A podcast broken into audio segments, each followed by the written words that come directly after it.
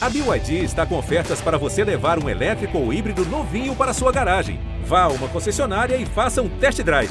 BYD, construa seus sonhos.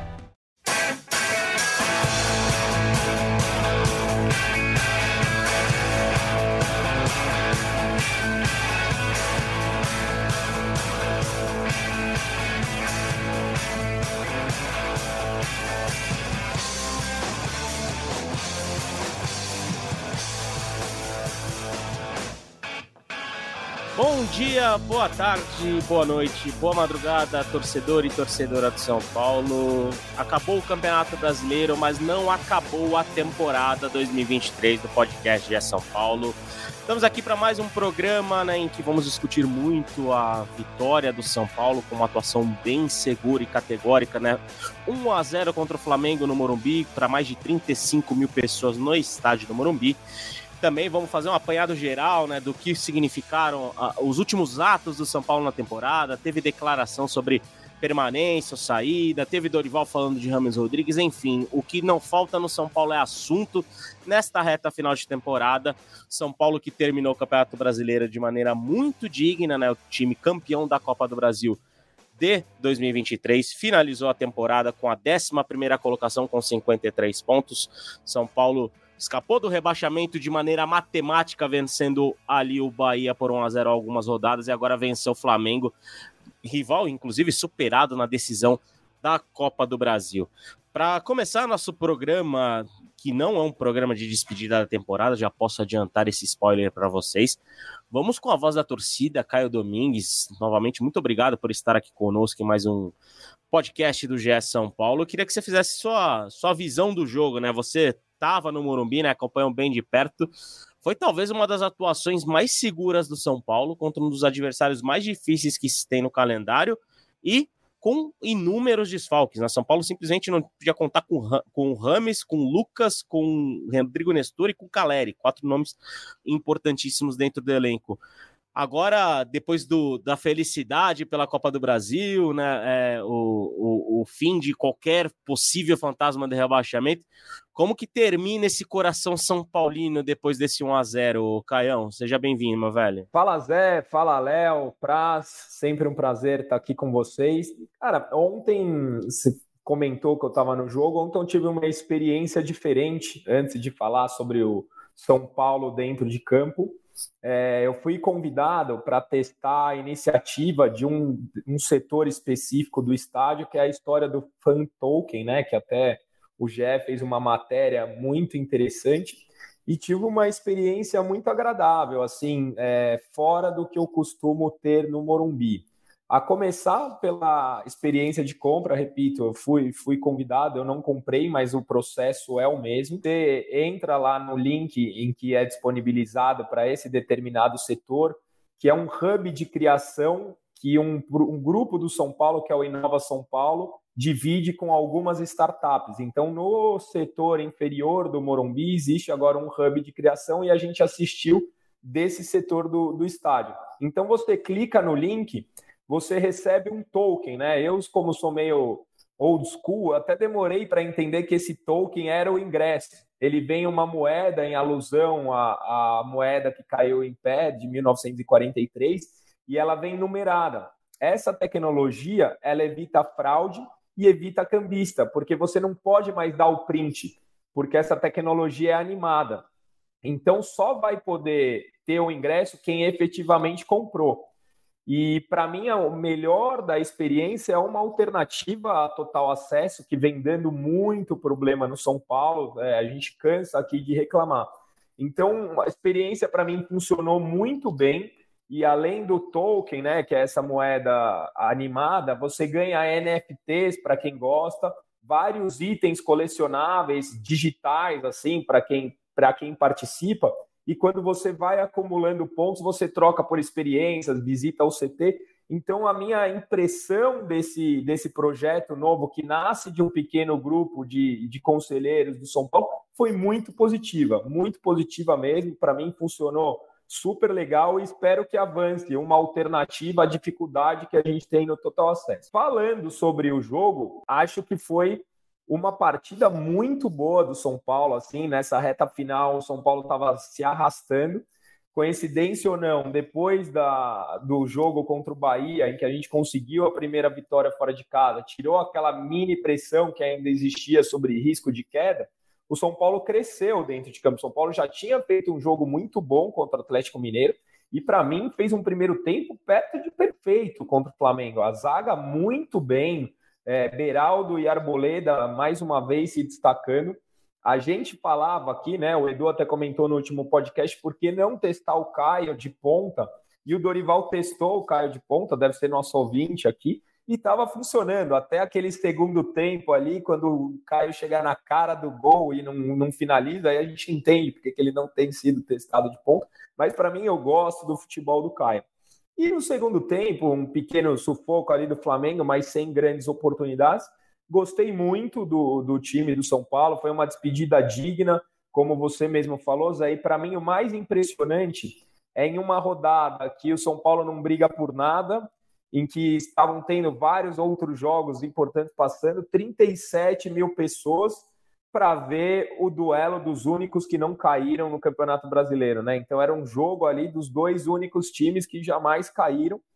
E, e se o São Paulo foi muito bem dentro de campo, para mim o grande ponto de 2023 é a torcida. E ontem foi só a coroação de tudo que a gente fez. Um jogo que me causou ótima impressão dentro e fora de campo. É isso. Se tem algo mais importante do que a conquista histórica da Copa do Brasil, conquista inédita histórica da Copa do Brasil, é o papel que o torcedor de São Paulo realmente exerceu nas arquibancadas e cadeiras do estádio do Morumbi. Só para reforçar o que o Caio, né, passou essa impressão que o Caio passou pra gente aqui. São Paulo teve a sua melhor média de público da história do estádio do Morumbi, em partidas como mandante, né? Porque muitas vezes, né, o, o, o torcedor mais jovem talvez não lembre, né? Mas muitas vezes o, o São Paulo atuava como visitante no Morumbi, principalmente em clássicos, em que muitas vezes esses clássicos passavam de 100 mil pessoas, enfim. São Paulo terminou 2023 com uma média de 44.580 pessoas por partida no estádio no Morumbi. Ou seja, é uma média impressionante que supera bastante a média do ano passado de 32 mil, que era a melhor média do São Paulo como mandante no Morumbi. Mais de um milhão e meio de pessoas estiveram é, no Morumbi né, em partidas do São Paulo nessa temporada, o que só reforça essa visão do Caio, como a torcida do São Paulo foi fundamental para o sucesso dentro de campo. Léo, já te chamando para conversa aqui, seja bem-vindo, meu amigo. Muito obrigado por estar aqui conosco. É, acho que é, sobre essa questão da atuação segura do São Paulo, é, ratifico o quanto o sistema defensivo foi um ponto fundamental na temporada e o quanto Beraldo e Arboleda são fundamentais para esse time, né? É, é, você concorda com essa visão que, que esses dois podem ser considerados os verdadeiros pilares do time, né? Porque a partir desse sistema o São Paulo consegue né, crescer evoluir na temporada e que um sucesso a médio prazo do São Paulo, principalmente um crescimento para a próxima temporada, passa muito pela manutenção desses dois, principalmente do Beraldo, e já que eles formam uma das melhores duplas de zaga do futebol brasileiro, valeu por estar aqui com a gente, velho. E aí, Zé, boa tarde, boa tarde, Caio, boa tarde, Felipe Ruiz, vírgula, o Praz, sempre bom estar de volta aqui, apesar que eu, eu sou daqueles que aparecem pouco, gostaria até de aparecer mais. Mas respondendo essa pergunta, cara, Beraldo e Arboleda formam uma das duplas de zaga mais fortes do, do país hoje, certamente. O Beraldo é, talvez seja a grande revelação da temporada no futebol brasileiro. Entre zagueiros, provavelmente, assim, dos jovens zagueiros desse ano, acho que ninguém jogou mais que o Beraldo, não dá, isso não é uma discussão, mas acho que ele é uma das revelações da temporada mas eu, eu, não, eu não simplifico o sistema defensivo do São Paulo por, por Arboleda e Beraldo. Assim. Acho que tem outros, outras peças muito importantes. Talvez a mais importante, fora esses dois, seja o Pablo Maia, é o volante que, que também fez uma temporada espetacular. É um cara que, que, que já tinha aparecido no ano anterior, também como uma das principais revelações do ano que nesse ano se firmou, né? A gente lembra que no ano passado, a primeira temporada dele foi de altos e baixos, acho que até mais altos do que baixos, mas em alguns momentos ele teve algumas, é, algumas dificuldades. Esse ano, acho que a temporada dele foi de altos, assim, a, o Pablo foi muito bem esse ano. E acho que ele forma esse sistema defensivo com o Arboleda, com o Beraldo, com o Rafinha também. Acho que alguém, alguém citou recentemente até uma estatística eu não vou lembrar, mas que na onde eu vi nas redes sociais, mas a, a que o, o, quarteto do São Paulo, o quarteto real é Pablo Maia, Bera, é Beraldo Arboleda, Pablo Maia e Alisson, que com, com esses jogadores em campo, o São Paulo acho que não perdeu nenhum jogo, tomou pouquíssimos gols, etc. Então acho que o sistema defensivo do São Paulo, é, sem dúvida, é, o, é o, a base do time. O ataque, principalmente depois da lesão do Caleri, ficou muito claro que o ataque do São Paulo tem muitos problemas ainda, muitos problemas. É, esse número impressionante do Rafael de jogos sem tomar gols, acho que ele chegou a 32 ou 33 ontem, é, também é um, é, um, é um sintoma muito claro disso, de como essa, a, o sistema defensivo do São Paulo é importante para o time. É, eu só expando para esses jogadores a mais, assim. E eu acho que a, é, o Beraldo ele é muito importante, mas eu acho que o São Paulo, se perder o Beraldo, como eu tenho a impressão de que vai acontecer, porque eu acho que a, a, a, o assédio que, que virá sobre ele agora nesse meio, nesse início de temporada vai ser bem forte. Eu acho que se o São Paulo perder o Beraldo, é lógico que você perde um jogador que, que eu estou elogiando aqui há cinco minutos, mas eu acho que existem atletas ali que, que diminuem bastante esse dano. Assim. É, há uma expectativa pela volta do Ferrarese, que ainda não teve condições de jogar de verdade. Eu não acho que o Diego Costa seja do mesmo nível do Beraldo, mas eu acredito que ele possa dar conta também. É, então, acho que o, o São Paulo está bem tranquilo com os zagueiros, mesmo que perca o Beraldo, que não é o ideal, mas a gente sabe que né, quem precisa de dinheiro precisa. Mas hoje é pior perder o Pablo Maia, eu concordo com você. Porque a gente não tem nada parecido no elenco. O Beraldo é um Isso é monstro é e ninguém chega perto. Pensando em substituição. É, exatamente. O Pablo Maia não tem nada parecido. O Beraldo, pelo menos, temos outros zagueiros. A reta final da temporada mostrou isso, né, Caio? Quando o São Paulo Sim. não teve o Pablo Maia, sofreu muito ali. E quem deveria estar perto, pelo menos perto do Pablo Maia, não está, pois não está jogando. Provavelmente vai sair, né? Que é o Luan, mas isso aí é assunto pra. Não, Luan, Mendes.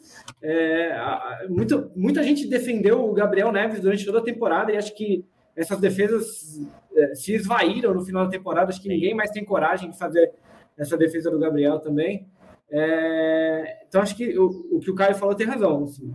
Pensando em reposição, perder o Pablo Maia será um problema muito maior do que o Beraldo. É isso. Já chamando para conversa nosso Felipe Ruiz, que já deu o seu primeiro pitaco aqui. Praz, tudo bem, né? Seja bem-vindo, muito obrigado por estar aqui conosco. Já já venho com, com aquela tradicional com aquele tradicional convite para você falar do seu top 3 da noite. E eu já vi que tem até top 3 da temporada. A gente até pode fazer uma pincelada rápida, mas óbvio que vamos deixar né, para o próximo podcast, que a gente deve ser o último podcast da temporada 2023, mas principalmente de ontem, né? Já manda seu top 3 aqui, porque eu quero ver o circo pegar um pouquinho de fogo aqui nesse, na, nesse, nesse, programa.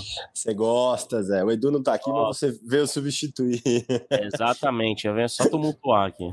Bom dia, boa tarde, boa noite, boa madrugada, Zé, para você, para o Caião, para o Leozinho. Cara, eu acho que o jogo de ontem foi um retrato é, desde a chegada do Dorival. Um São Paulo seguro, sólido. É, é, é muito impactante o quanto São Paulo consegue fazer triangulações e troca de passes de forma rápida. É, o gol do Luciano, ele começa lá atrás. São Paulo triangula com aproximações pelo lado lado primeiro direito, depois vai para o meio, para a esquerda, volta para a direita e termina com o gol é, é, do Luciano. Eu acho que o trabalho do Dorival é, ele é muito baseado em triangulações e aproximações. Ele fala muito isso em coletiva. Então acho que talvez ontem seja é, é um bom é, toque do quanto o Dorival conseguiu colocar nesse time, tanto na solidez defensiva, como o Léo falou bastante aí da dupla de zaga, do Pablo Maia, do Alisson, que ele encontrou de volante, aliás, é, como na parte ofensiva com essas triangulações. Eu acho que o Luciano, não só pelo gol, ontem foi o melhor jogador de São Paulo em campo.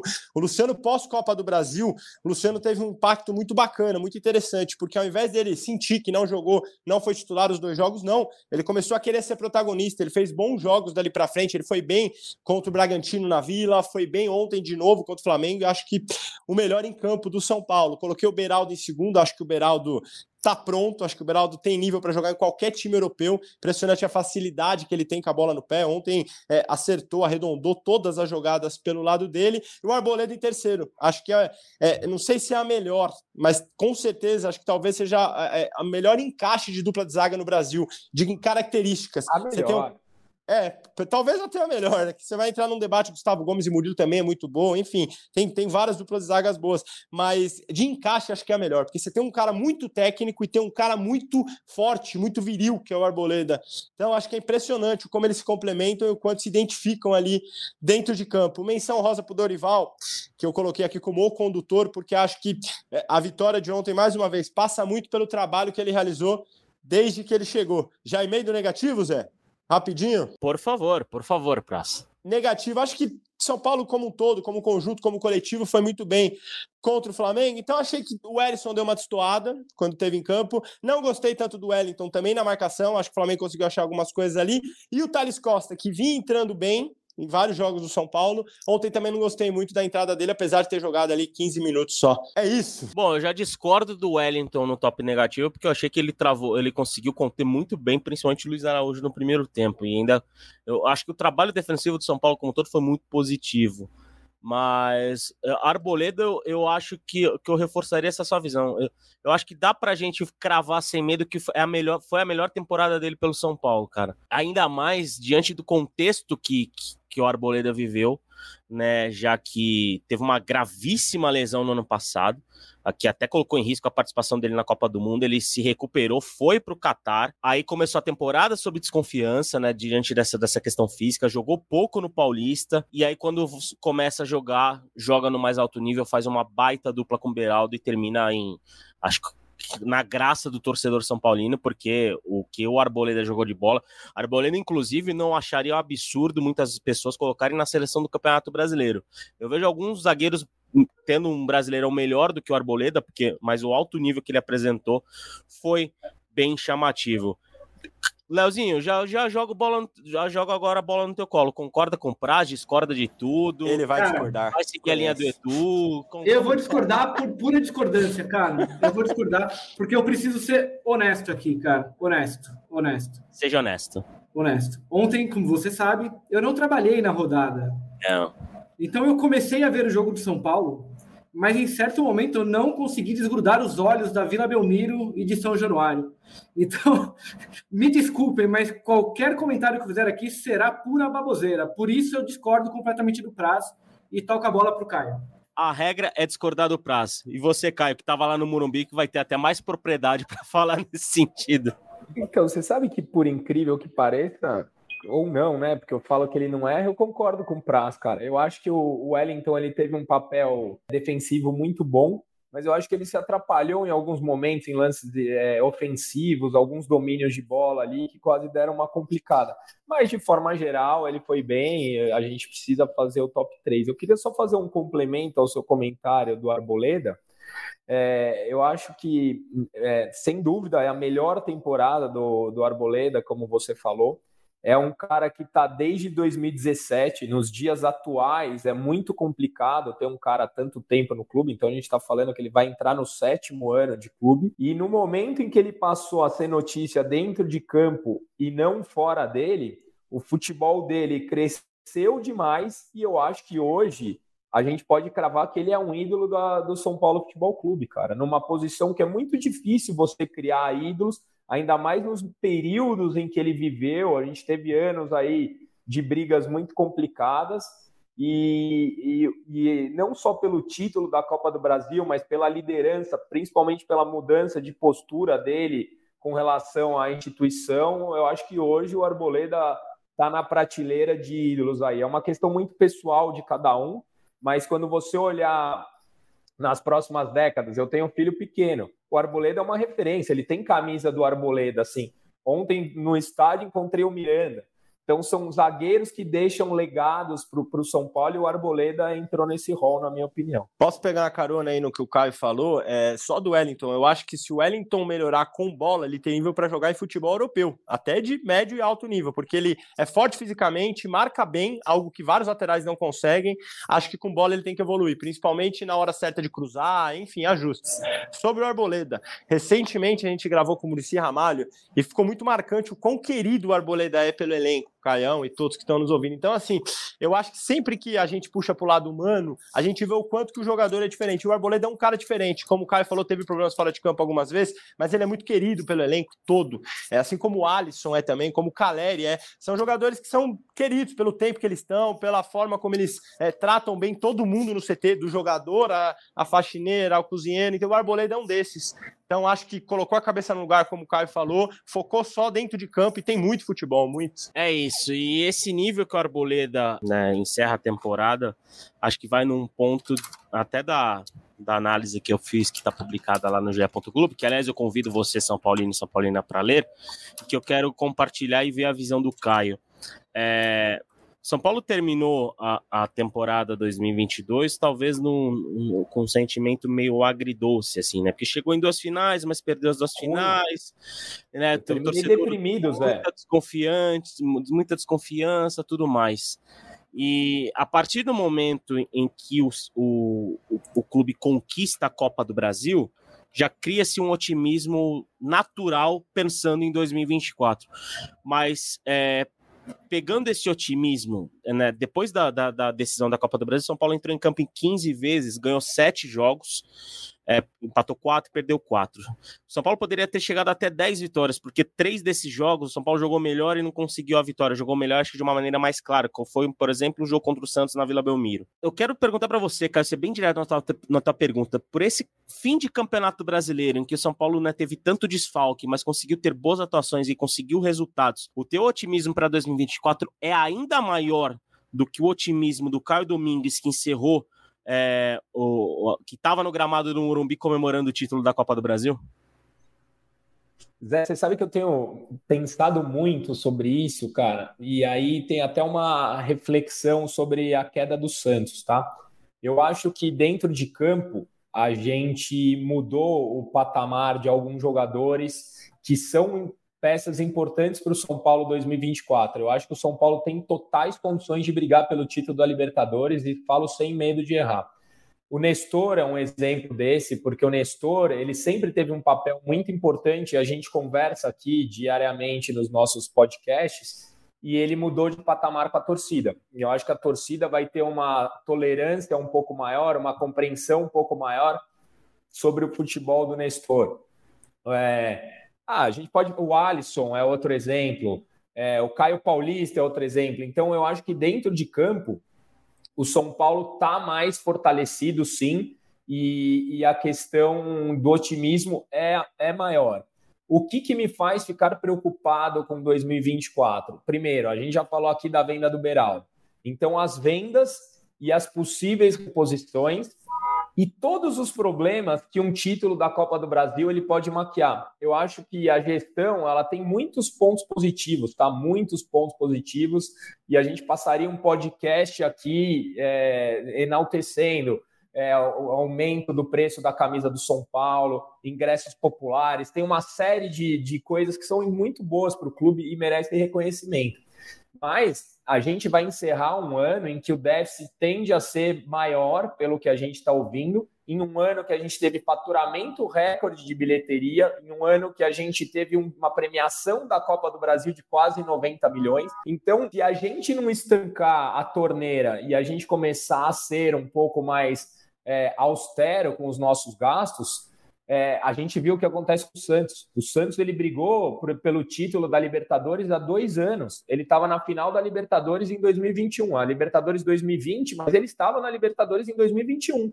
E dois anos depois, a gente está falando da queda de um gigante brasileiro. Eu até e, falei assim. E uma queda rival... anunciada, né, Caio? Porque anunciada. já estava flertando há muito tempo com a queda. Anunciada, merecida. Assim, não foi uma fatalidade como foi o Grêmio ano passado. É uma queda anunciada. Então, o que me preocupa é uma, uma chapa única em uma eleição, independente de eu achar o Casares o melhor para o São Paulo nesse momento, quando você não tem uma oposição para fiscalizar, quando você não tem uma, uma oposição para incomodar, todo mundo fica muito confortável. E o Campeonato Brasileiro, cada vez mais com a entrada de SAPs, com a entrada de gestores profissionais, a régua vai subindo.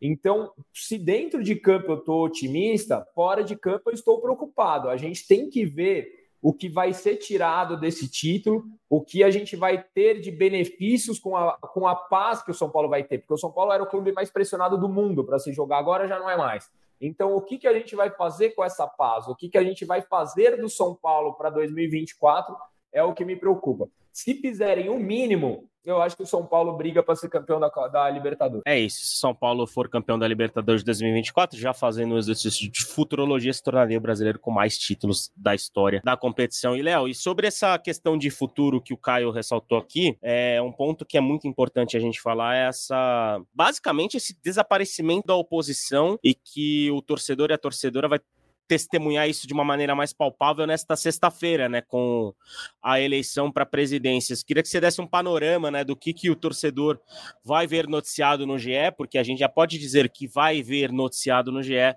já que Júlio Casares é candidato único à presidência e ontem Aires de Abreu é candidato único à presidência do Conselho. Zé, então, só para contextualizar quem nos ouve, sexta-feira, agora dia 8, para nós que estamos aqui falando na quinta, o famoso amanhã, é dia de eleição a presidente no São Paulo, uma eleição que tem como único candidato o Casares, é, candidato à reeleição. É, o Casares ele, é, ele, ele vive uma situação que não é nova no São Paulo, mas que eu acho que ela ficou mais clara dessa vez, que é a do domínio completo da situação no clube. É, a gente tem que voltar muito na história para lembrar uma oposição que tenha gerado uma disputa de fato no São Paulo. Geralmente, quando há uma disputa, é, é, a maioria das vezes ela acontece por causa de, uma, de um racha na própria situação. Não porque a, a, a oposição conseguiu criar um projeto capaz de, de rivalizar com a situação do São Paulo. E aí a gente, eu não vou nem voltar muito lá para trás, mas uh, Juvenal Juvencio era o presidente do São Paulo, Casares era o diretor de marketing, uh, o Juvenal fez o sucessor, que foi o Carlos Miguel Aidar. Uh, o Casares estava na base do Aidar, se eu não me engano, inclusive com algum cargo na diretoria, que eu não lembro exatamente qual. Quando o, o Aidar renuncia, uh, quem assume é o Leco, que era o presidente do conselho e apoiador do, do Aidar. o Júlio fez parte do conselho de administração, se eu não me engano, do Leco. É, o Leco faz, ele é eleito em duas eleições seguidas, né? Uma por causa da renúncia do Casares, depois tem uma eleição própria. E na sequência, na eleição do Casares, o Casares era do mesmo grupo político do Leco e ele tinha como adversário o Roberto Natel, que foi vice-presidente do Leco e que no meio do mandato rachou. Então, basicamente, são, é o mesmo grupo é, trocando no, de pessoas no poder, com um racho ou outro no meio do caminho. É, de novo, lembrando, o Casares foi diretor de marketing no Juvenal em 2006, o Juvenal, ah, chegamos no Casares hoje como candidato.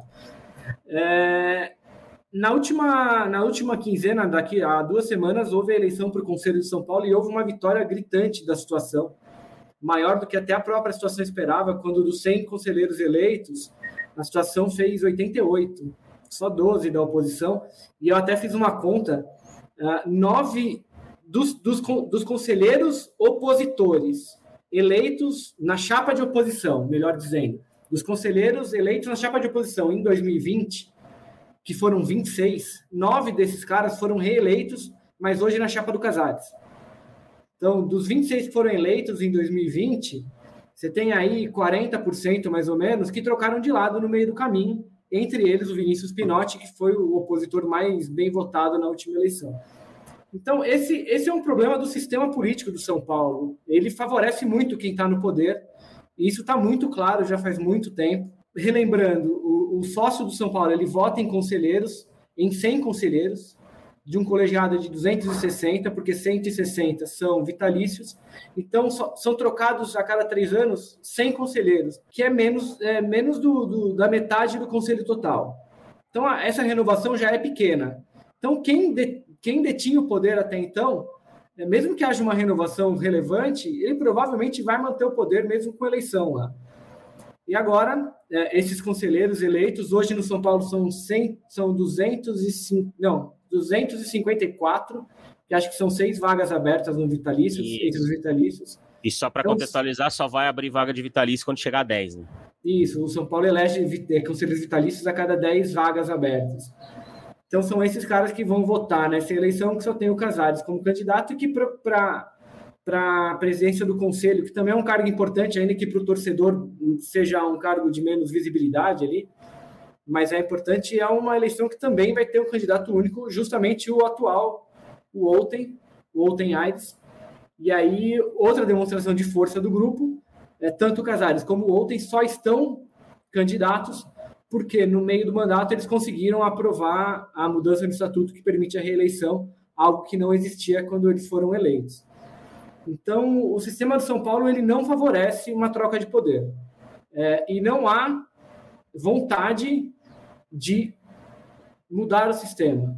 Então, ao torcedor São Paulino, digo que é, não espere mudanças drásticas no poder de São Paulo num futuro breve, porque elas não devem acontecer. É isso, Praz. E essa questão fora de campo talvez seja o que mais deve incomodar o torcedor e a torcedora e que faz a gente dizer que o clube é um dos menos democráticos do país, né?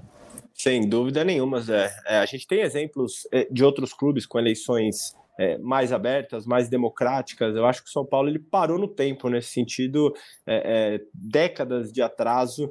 É, a gente vê, como o Léo falou muito bem, conselheiros mudando de lado o tempo todo. É, a oposição praticamente não existe nas últimas eleições do São Paulo, ela inexiste. E o São Paulo vai entrando numa roda gigante ali, como o Caio falou. Ah. Deixa, deixa eu só aproveitar esse seu, esse, uh, o seu lead para um, um gancho. O Santos rebaixado ontem tem eleição no sábado. O Santos tem cinco candidatos. Cinco candidatos. E tem 16 mil sócios aptos a votarem a presidente no Santos, sábado. O São Paulo, se eu não me engano, a eleição para o conselho foi, se eu não me engano, é, 4 mil pessoas votaram nos conselheiros e para presidente o colégio é infinitamente menor, são 260 pessoas só que escolhem o presidente do São Paulo. É pior, é. 4 mil poderiam votar, né? Que são é mais ou menos o quadro de associados, nem todos Isso, votam. Nem todos votam. Sim. Então, é pior ainda. Cinco chapas, ó, Ricardo Agostinho, Vladimir Matos, Rodrigo Marino, Maurício Maruca e Marcelo Teixeira, os candidatos é, à presidência do Santos, enquanto São Paulo teve é, é, chapa única ali, só, só um, um candidato. Santos, eu acho que... O Santos permite voto online ainda, então você não, não é obrigado a ir ao Santos. O torcedor que mora, que não mora em Santos, por exemplo, não precisa, ele, ele tem condições de votar. Desculpa, Prado, eu só achei importante fazer essa comparação para entenderem. Ótima comparação. Recentemente a gente teve as eleições do Corinthians também com dois candidatos fortes, problemáticos, com toda com tudo que gerou os debates deles em todos os lugares, inclusive aqui no GE só que eram dois candidatos. Ideias, é, propostas, com o torcedor ouvindo. O São Paulo não, não, não, tem debate, não tem, né? Não é uma eleição democrática há muito tempo. E acho que o que vocês falaram do Santos é, serve como espelho para o São Paulo. O Santos é um clube gigante mundialmente. O Santos ele preencheu todos os requisitos de um clube rebaixado. Brigas internas, problemas com jogadores, problemas financeiros, algo que o São Paulo vive há bastante tempo. Então, assim, é para o São Paulo olhar, se espelhar e ver que vários daqueles problemas que o Santos passou e, e culminaram com o rebaixamento, o São Paulo pode evitar ainda. Então, tem que servir de espelho o rebaixamento do Santos. É isso, que o torcedor e a torcedora fique vigilante, porque a bola não entra por acaso. Muitas vezes o que acontece fora, o que acontece nesse tipo de bastidor, acaba refletindo dentro de campo. E sobre essa questão de como o externo pode influenciar o interno, tem mercado da bola pela frente. E, Léo, ah, já emendando você de novo, antes de passar para o Caio para pedir a opinião dele, é, a gente tem duas, de, três declarações que o torcedor possa ficar preocupado. Com um, talvez nem tanto, mas Rames Luciano e Beraldo não foram muito incisivos em relação ao, ao início de temporada no São Paulo em 2024, né? Não, certamente não. Acho que o Rames foi um pouco menos político, inclusive. Poderia ter sido um pouco mais, mais político nas declarações, que você colheu, inclusive, então eu tenho certeza que você vai saber explicar até melhor para quem nos ouve. Mas ontem, depois da partida, a, tanto o Luciano quanto o Beraldo, que estão sempre envolvidos nessas é, possibilidades de saída, deram declarações, aquelas coisas, aquela declaração básica de fim de temporada, né? É, e aí, você vai sair? Olha, não sei, tem o contrato, o futebol muda rápido, é difícil falar, deixo com os meus agentes. É o bingo do, é o bingo do jogador especulado. Né? É, o que a gente sabe é que o Beraldo será alvo de propostas muito importantes nessa pré-temporada. Uh, você noticiou, Zé, 20, o Leicester estaria disposto a fazer uma proposta de 20 milhões de euros ao Beraldo. é um valor recorde para um zagueiro, é um valor muitíssimo alto para um zagueiro, é um valor dificílimo de recusar se vier de fato. É, é óbvio, a gente, a gente não pode cravar que seria um valor é, suficiente para que ele saia, mas a gente sabe que ao São Paulo seria, teria que fazer um esforço muito grande para que isso não acontecesse. Acho que a situação do Luciano é um pouco diferente. Ele é um jogador é, já com uma idade um pouco mais avançada.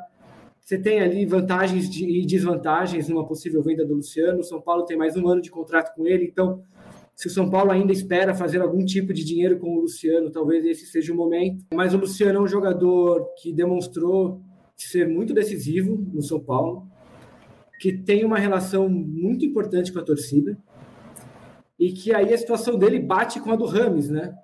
Porque são dois jogadores que estão disputando uma posição no São Paulo. É, se o Rames sair, o Luciano fica. Se o Luciano sair, acho que vão ter que fazer um esforço para o Rames ficar. Me parece que, que é uma situação ainda, ainda menos clara. Assim. Acho que a do Beraldo é mais clara, porque a gente sabe que ele receberá propostas. É, a gente não sabe ainda como o São Paulo vai reagir com relação a essas propostas, mas elas chegarão. Agora com o Luciano e o Ramos, e o Ramos te deu uma declaração que ele, é, a minha impressão, eu sei que isso gerou um debate muito grande na semana passada, mas a minha impressão é de que ele ergueu o braço. Ele não disse que quer sair, mas ele ergueu o braço que, olha, gente, eu estou aqui, se alguém quiser me ligar, eu atendo, vocês têm meu número de WhatsApp, estou aberto a, a ouvir ligações. Então, um jogador que chegou com uma expectativa muito alta que ainda não se confirmou e tem salários altos, ainda que, mesmo que o São Paulo diga que os salários dele estejam dentro de um padrão do clube, do teto e tal, é, é um valor muito alto que se o São Paulo puder manipular e para reforçar o time em outras posições, é, pelo que o Rames demonstrou até agora, acho que esse dinheiro seria mais bem gasto. Mas essa é só a minha opinião, cara. O Caio certamente tem uma opinião diferente da minha. Eu acho que mais do que caber ou não dentro de campo é se cabe ou não dentro do bolso, né? Acabei de falar aqui todas as questões administrativas que me preocupam para uma Libertadores em 2024. Na minha opinião, acho que o São Paulo não planejava Rames e Lucas. O São Paulo planejava Rames. O Lucas ficando não sei se cabe os dois no orçamento. Aí a tendência do que você falou, saindo o Rames deve ficar Luciano. Então acho que é mais uma questão. Só lembrando, né, Caio, que o Lucas ficando, provavelmente isso resultará num incremento dessa despesa, né? O Lucas Com provavelmente certeza. vai pedir um aumento ou vai pedir luvas, como é muito muito comum nos entre os jogadores. O Rames que só vai receber luvas a partir do ano que vem, que são valores altos também. E São Paulo vai ter que fazer muito. O não cabe. Então eu acho assim, o Caio, o torcedor, gostaria, pô, adoraria encaixar todo mundo, fazer igual o Flamengo, traz um monte de gente, não serviu, deixa no banco. Mas eu acho que a gente não tem essa, acho que a gente não tem essa condição ainda, espero que tenha num futuro próximo. E se me perguntarem o que eu acho, eu acho que o Ramos não fica. É opinião, tá? Quem dá informação são vocês, eu tô dando minha opinião. é, é, o feeling do Caio. Praz, uhum. direto e reto, Beraldo, Luz, Luciano e Rames. Quem você vende, quem você mantém e quem você dispensa? Como você sabe, quando eu sou um cara de ficar no muro, né, Zé? Na lata, Beraldo, 20 milhões de euros. Se for tudo para São Paulo, tem que vender. Se não for, não tem que vender. É, São Paulo não é tudo. Não é tudo. São Paulo tem, tem 60%, 20%, né? 60% de São Paulo, 20% do Beraldo e 20% do 15 de Piracicaba. Perfeito. Mas o que eu quiser assim. Ah, se eu quiser não, não, a gente. Fala, Léo, fala. Não, desculpa. É que eu falei recentemente que o presidente do, do, do 15. É, eles já negaram proposta do São Paulo para vender a parte, mas ele deixou aberta a possibilidade de, na venda, negociar essa porcentagem. Então, o 15 até toparia receber menos do que ele tem direito, mas não acho que o São Paulo vai levar todo ou tanto dinheiro assim na, numa venda do Beraldo vai ter que se contentar também com, com uma negociação. Perfeito, Léo. O que eu quiser é isso. O São Paulo conseguir mais do que os 60% que ele tem. Estão falando em vir, o, o Zé é, publicou 20 milhões de euros. Se esse valor for inteiro para o São Paulo, acho que é uma boa venda. Se esse valor, se, o São Paulo ficar com 60% disso, acho que é uma venda ruim. Então, eu acho que tem essa, essa condicional aí. Pablo Maia não venderia agora, acho que tem potencial para mais um ano e ser vendido por mais do que talvez o São Paulo consiga pegar é, agora. Sobre o Rames, estava na mesma entrevista que o Zé fez, o Zé fez a pergunta se ele ia continuar ou não, e ele deixou o futuro em aberto. Que eu acho do Rames? Toda relação ela tem expectativa e realidade. O Rames chegou no Brasil achando que ia ser protagonista de cara. Ficou muito claro ali pela entrevista que eu e o Zé, o Zé tá balançando a cabeça que sim, depois o Zé pode até falar também a sensação dele na entrevista, mas para mim ficou muito claro que o Rames achava que ele ia chegar aqui e ia ser protagonista, que ele ia jogar facilmente, com o pé nas costas. Tanto que quando ele é perguntado sobre o nível do futebol brasileiro, ele fala muito competitivo, muito difícil. É, então, assim, o Ramos não conseguiu emplacar de cara. Ele disse, ele disse que não esperava algo tão físico, né? Perfeito, tão físico, é. de tanta, de tanta é. pancada, tão intenso. Então, assim, eu acho que ele próprio foi surpreendido pelo nível, ele achou que ele ia conseguir se destacar mais facilmente. E ele chegou num momento duro, difícil de entrar no time, o time encaixado, com Nestor, Rato, Lucas e Caleri jogando bem, chegando ali é, é, a decisão da Copa do Brasil, ganhando do Flamengo, e ele não se sentiu protagonista. Ele falou isso pro Rafinha, deixou claro é, para outras pessoas no clube também, nos bastidores ali. Eu e o Zé também estivemos no São Paulo recentemente é, é em loco e ouvimos é, nos bastidores de que o Ramos quer ser importante, quer ser protagonista. Então talvez seja uma relação que não dê liga, que vai acabar é, com, as, com as duas partes esperando mais. Talvez o São Paulo esperando um pouco mais do Rames, e aí eu digo de é, é, é encaixe no time, eu digo de de repente é, é, se doar um pouco mais, enfim, de tudo. E o Rames espera, esperar, esperava que fosse ser mais protagonista. Talvez uma relação que termine muito pior do que todo mundo achou que fosse. Zé, posso fazer um último comentário favor, sobre o Rames? Por favor.